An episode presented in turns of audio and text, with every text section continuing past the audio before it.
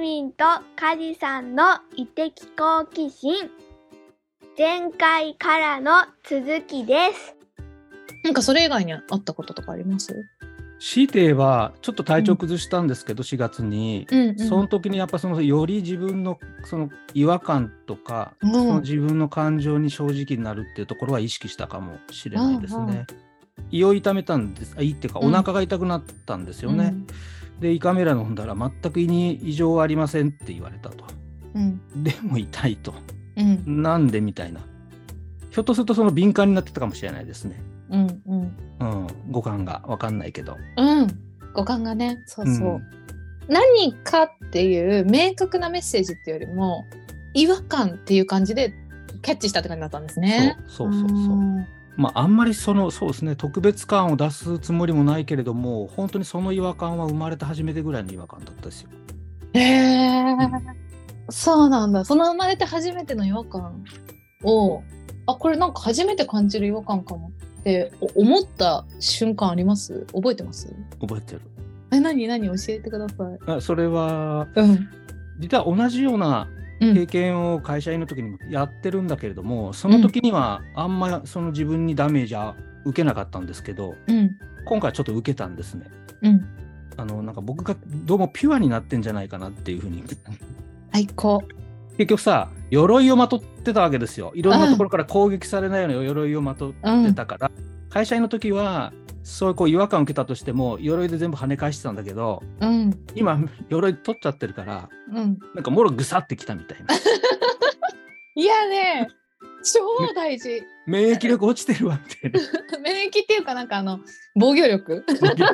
外外部からの。うんそうそうそう。ねご機嫌に生きてるっていうそとこう楽観的に見えるんだけど、うん。ある種ノーガード戦法にも近くなってくじゃないですか。でわールンルンってやってたら急になんかえ？みたいな事件が起こったり、すごい圧倒されることが起こったりした時に体も心もびっくりするみたいな。ういやー本当そんな感じだったってことですね。そうそうなんだよね。本当にそうでした。うんうん、あと周りにさ本当にいい人しかいないんだよこの5年間。そうわかる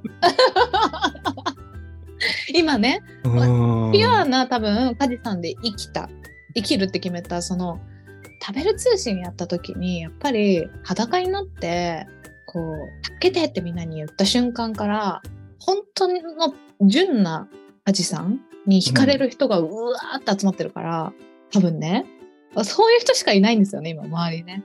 本当にね、もう僕はラッキーですよ。そういう方しかいない。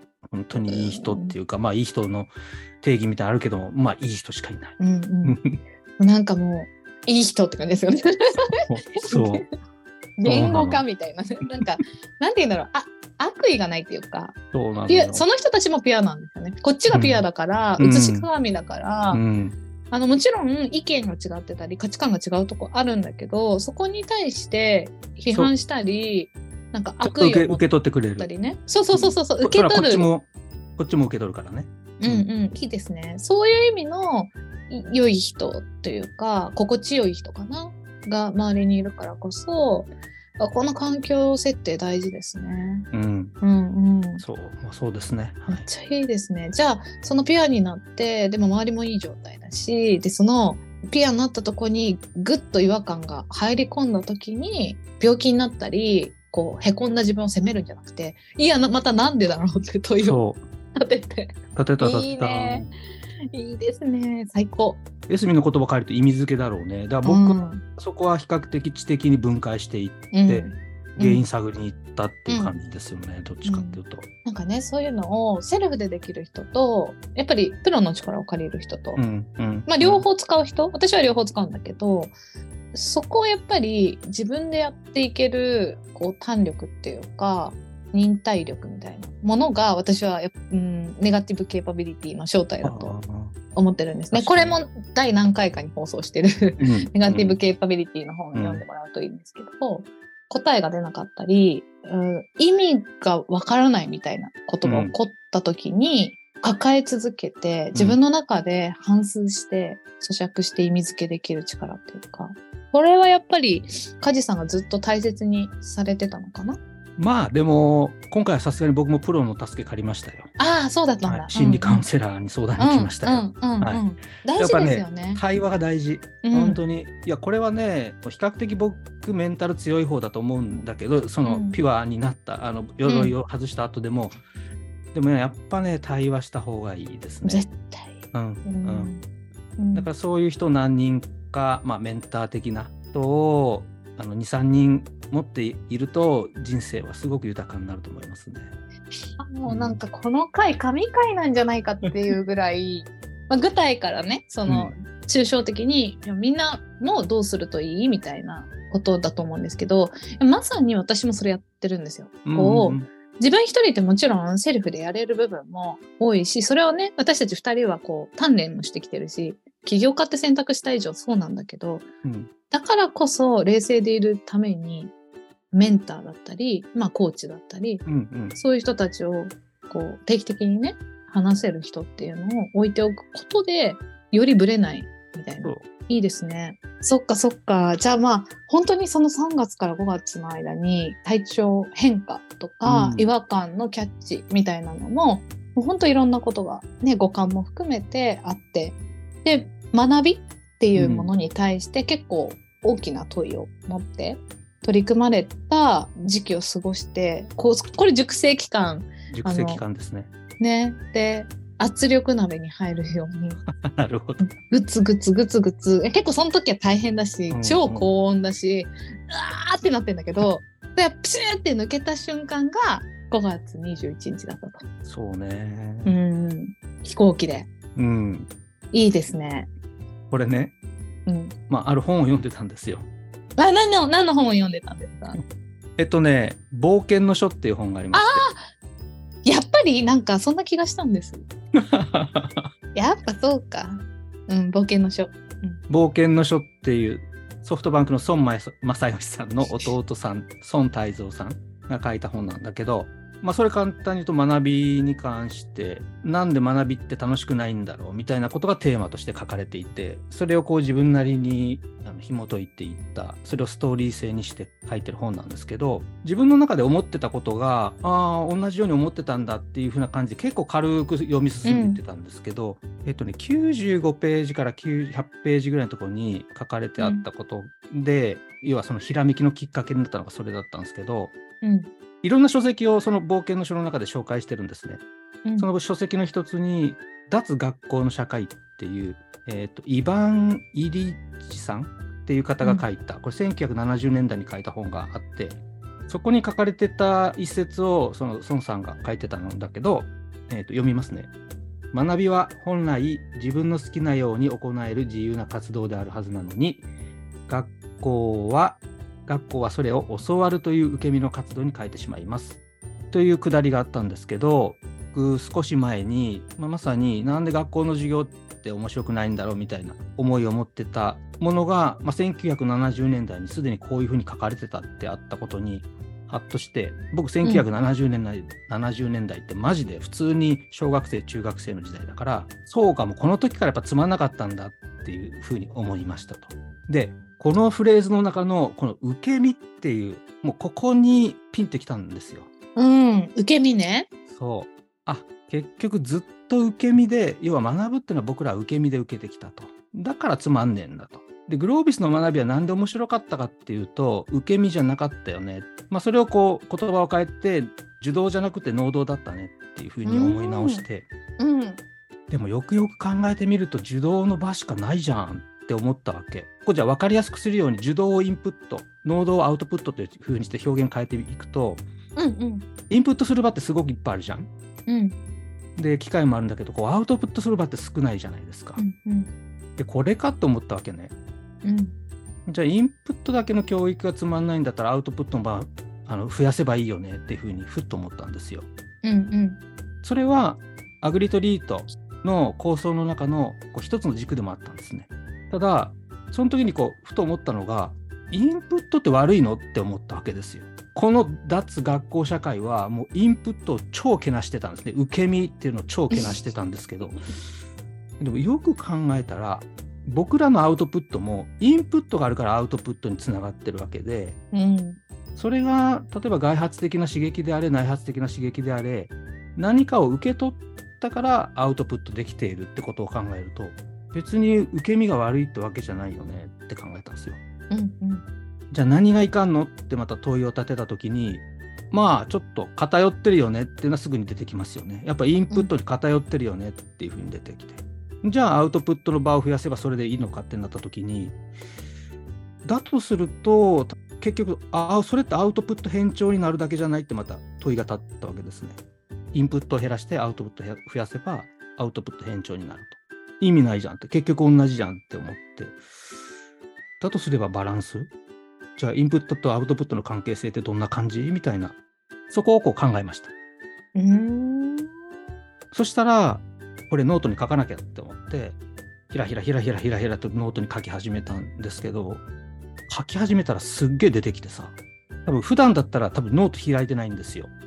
へえ。パソコンにしてるんですけど飛行機の中でもうパソコン上に入れちゃったしスマホもつながんないしノートと本しかなくってノート開いて自分で書き始めたらババババババと降りてきてでそこから具体的な構想に行くのに 1, 時間しかかかんなかったんですよね。だから羽田着く前にはついできてたんですよね。あ、できちゃったみたい。な。うん。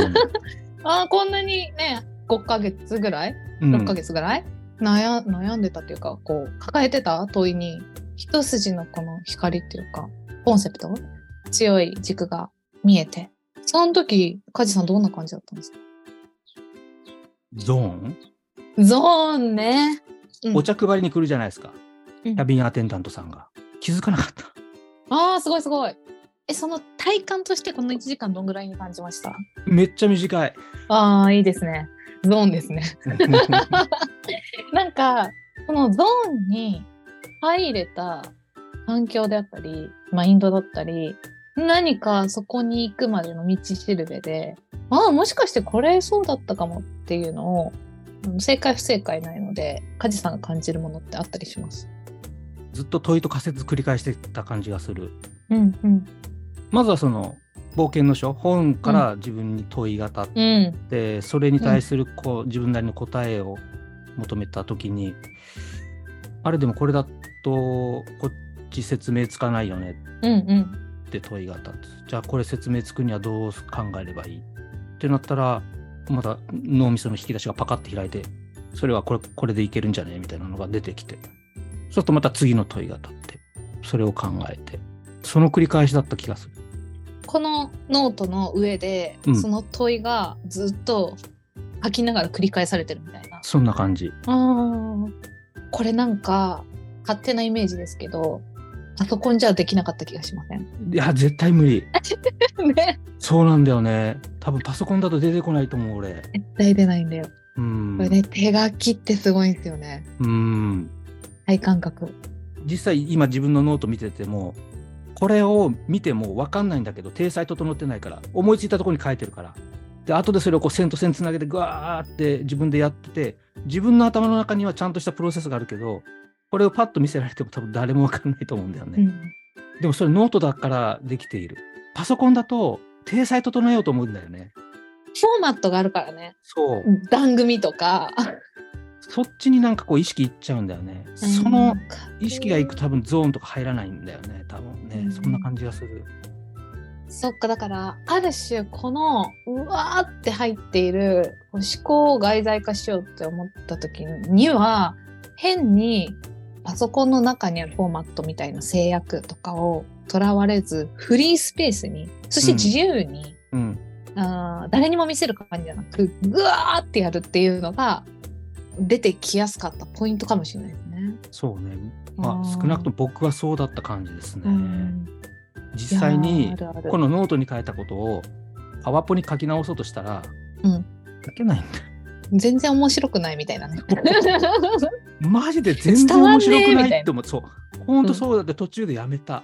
なんかもう私を見てるみたいでウケるなと思って。頑張って言語化しようって思うじゃないですか。超ひらめいたと思って、うん。ノートとか書こうとあのノートってうん。ブログの方のね、ああ。とかフェイスブックとかパワポとかやろうと思ったらいやマジで面白くないみたいな、うん。当たり前の言葉しか並んでないからそこには。有機的なつながりは全部見えなくなっちゃう。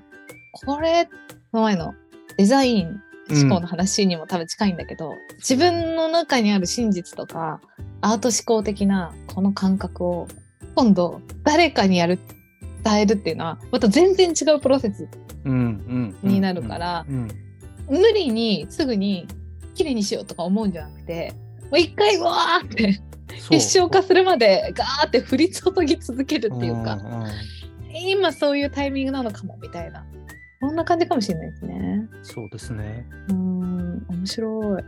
おそらくそういうのがあの体裁整えるとかまとめるのが上手い人に、うんかつで聞き上手な人に話すことが一番手っ取り早いのかなっていうふうに、今聞いて思いましたね。うんまさにそのデザイナーみたいな人しのっちの言うデザイナーに、いやこういうことなんですよでそれをこうある程度体裁整えてもらうっていうのが、うんうんまあいいのかな。私それねなるちゃんにやってもらいましたよ。あいえをお愛食の彼女はそう。ブランドの助産師っていう肩書きをよく言うんですけど私たちが持っているそのピュアな願いとかブランドの素晴らしいところをたくさんヒアリングしてうん。結晶化して新しい言葉とか見える形にしていくっていうのでやってくれたんですけど、うんうんうん。あの絵を描いてくれたあやつ、うん。あれもうまさに私がやりたいことそのまんま。そう変に言葉で紡ぐよりもイラストとかにバンって落としてやった方があ、いい実はわかるみたいなとこがあってなんかいや今のもまたこれまでのねゲストたちがつながっていくんですけどそういうシノッチ的な人と話すことでよりこうコンセプチュアルな言葉とかが自分の中にひらめいたりしてでそれをもとになるちゃんみたいに本当に見える化していくプロセスをたどれる人たちの力も借りていやいいですねでもそれ。うんうん、最高。いやでもやっぱ、いいですね。いいですねしか言ってないけど。なんか、あかじさんって感じがする。でもやっぱり、こう何か旗を立ててる人とか、何かをやっている人って、そういうプロセスを踏むんだなとか、うんうん。が自分の中に見えてる真実を形作るのが起業家だから、ある種起業って私は起業なのか事業でもいいんですけど、新規事業でも、あの、すごくアーティストだと思ってるんですよ。自分の中に出てきたものを、まあ、科学者もそうですね、実は。科学なんて超アーティストで、この仮説がきっと正しいって思って、それをどういう形で世の中に見せていくか、その表現方法が、まあ、世に言う画家みたいな人は絵だし、うん音楽家は音楽だし、起業家はビジネスだし、科学者は論文だしっていう表現方法の違いであって、この感覚、この私たちが心の中に持っている種とか信念って、めちゃくちゃその人のピュアなとこで好きなんですよ、聞くの。うん、確かにね。うん。梶さんのそれに今日はなんか少し触れたなと思って。まあ、プロセスをね、やっぱり聞いてて、これってすごい、あの、抽象化していくとみんな真似れると思うんですよ。確かにね。そうそうそうそうそう。で、たまたまだけど私も同じようなプロセスをやっぱいつも踏むんですよ。うん。あこれかもと思って一回やってみて違ったみたいな。へこみながらもうコンマだそうじゃないですか。また私やってますけどまたまたかよみたいな ツッコミを受けながらみんな。に 自分でも。でススクラップビルドで、うん、でも着実に0.5歩ずつ前に進むみたいなのを繰り返しながら、このでも信念を葛藤も含めながら見せていくっていうことで多分食べる通信の読者の皆さんの心も動くしコンマだったらフェローのみんなの心もつながるし。うん、なんかきっとこれがある種そのなんだっけなんて言うんでしたっけプロセスエコノミー。プロセスエコノミー、プロセスエコノミーって言われるものなんだろうなって、まあ、走りながら分かってきた感じがしますね。確かに。うん、そういえば一回言われたことあった。福岡食べる通信プロセスエコノミーですねって言われたことあったわ。思い出したわ。うんあ、そう全然狙ってい。ない狙ってない。じゃないですか。もうなんか葛藤を全部出すみたいな。うん裸だからね。隠すものないんだもんみたいな。うんそう。かだからこれもこういう形でアウトプットすることが共感生んだり大事結、果的にね、うん、うん、だから梶さんがやることはまずこの収録は必ず読者さんに聞いてもらう。そうだね。そうだね。そうだね。で多分ああそうだったんだって。うん。で梶さんのファンとか食べる通信のファンの方ってやっぱあの梶さんがひらめいたっていうものが何なのか気になってると思うから、ちょうどよかったですねこれ収録して。これをお伝えするんじゃないですか。確かに。うん、じゃあちょっと内容少しだけ具体的に話した聞きたい聞き方がいいですかね。たい。はい。次回へ続くよ